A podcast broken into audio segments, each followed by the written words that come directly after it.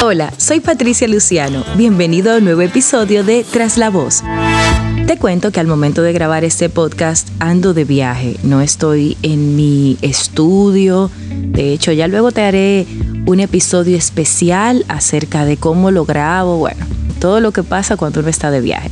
Pero quise compartirte en esta oportunidad cómo hacer un networking flash y cómo generar esas relaciones que en un momento determinado pueden hasta verse como, bueno, agradables, pero que no tienen ningún impacto en nuestras vidas o nuestras carreras. Sin embargo, no siempre es así y hay que estar abiertos a esa posibilidad de que podemos conectar con gente random y que esas personas pueden de alguna forma tener un impacto positivo para nosotros. Entonces te cuento que en estos días hemos estado de viaje por Tampa y una de las visitas fue a Busch Garden, que es una mezcla de parque de diversiones con zoológico. Casi al final del recorrido me decido finalmente a realizarme una caricatura, algo que hacía mucho tiempo quería hacer. Bueno, pues el artista se llama Eddie, resulta que aparte de ser un maravilloso caricaturista, también es screenwriter o guionista y su película acaba de salir al mercado. Obviamente yo me emocioné muchísimo porque aunque conozco guionistas en mi país, pero siempre es bueno tener ese tipo de contactos en Estados Unidos y en cualquier otro lugar porque uno no sabe lo que puede surgir. Además está contarte que nos compartimos los contactos y que ya estamos coqueteando con la idea de a futuro quién sabe si podemos colaborar en alguno de sus proyectos porque además él tiene otra película en camino. Y cuando hablo de proyectos, en mi caso, ¿qué tiene que ver? Bueno, me encantaría ser una de las actrices de doblaje que él elija para este proyecto, así que ahí estamos viendo a ver si es una posibilidad viable para ambos. ¿Cómo se da esto? ¿Cómo dirás, bueno, pero eso fue suerte? Puede ser, pero también es que generalmente yo tengo una actitud muy abierta, no solo a conocer personas, sino además a conectar con ellas y a generar relaciones de valor. Así que aquí te doy algunos tips. Comenzando con que cuando salgas de viaje o estés en un escenario donde no conoces mucha gente, conversa, conecta, comparte. Así de simple. Pregunta, sonríe, relacionate, permítele a los demás ver la magia que hay en ti y también tú permítete ver la magia en los demás. No sabes quién te podría sorprender.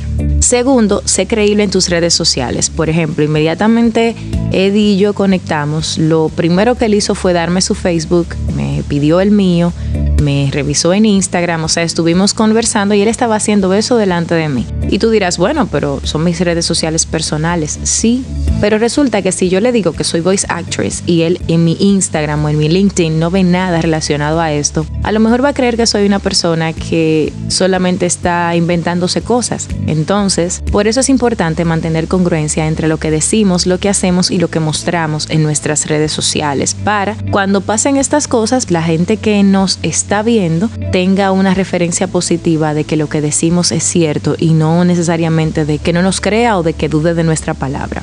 3. Esto yo no lo hice, pero igual ya lo anoté para mí. Es bueno siempre andar con un par de tarjetas personales. Hubiese sido muy cool darle mi tarjeta a Eddie hubiese sido un toque un poquito más profesional. Obviamente ando de vacaciones, pero no está de más andar con dos o tres tarjetitas que no pesan, que no molestan y que al final del día añaden valor a esa primera buena impresión que pudo haber sido un poquito mejor. Entonces hago la salvedad no solo para ti, sino también para mí. La amabilidad obviamente abre puertas. Estoy segurísima de que parte de lo que hizo que Eddie y yo conectáramos fue su actitud amable, mi actitud amable. El hecho de que estuve dispuesta a hacerle preguntas de él, de su carrera, de su vida, de cómo es esto aquí en Tampa, cómo es ser un artista. Bueno, todas esas preguntas que surgieron en el marco de nuestra conversación, entiendo, fueron la puerta para que él quisiera seguir conversando conmigo y también conocerme. Lo que me lleva al siguiente punto, pregunta por el otro. No estés tan desesperado o tan desesperada en compartir tu historia. Primero pregúntale al otro quién es, qué le gusta, qué tal es su país, qué tal es su carrera, qué hace, a qué se dedica. Todo eso va a generar una conexión interesante porque a todos nos gusta que nos escuchen. Entonces, comienza por el otro que ya luego te tocará el turno de también responder a esas preguntas y entiendo que eso genera una muy muy buena impresión en tu interlocutor. Y por último, pero no menos importante, no dejes enfriar la relación.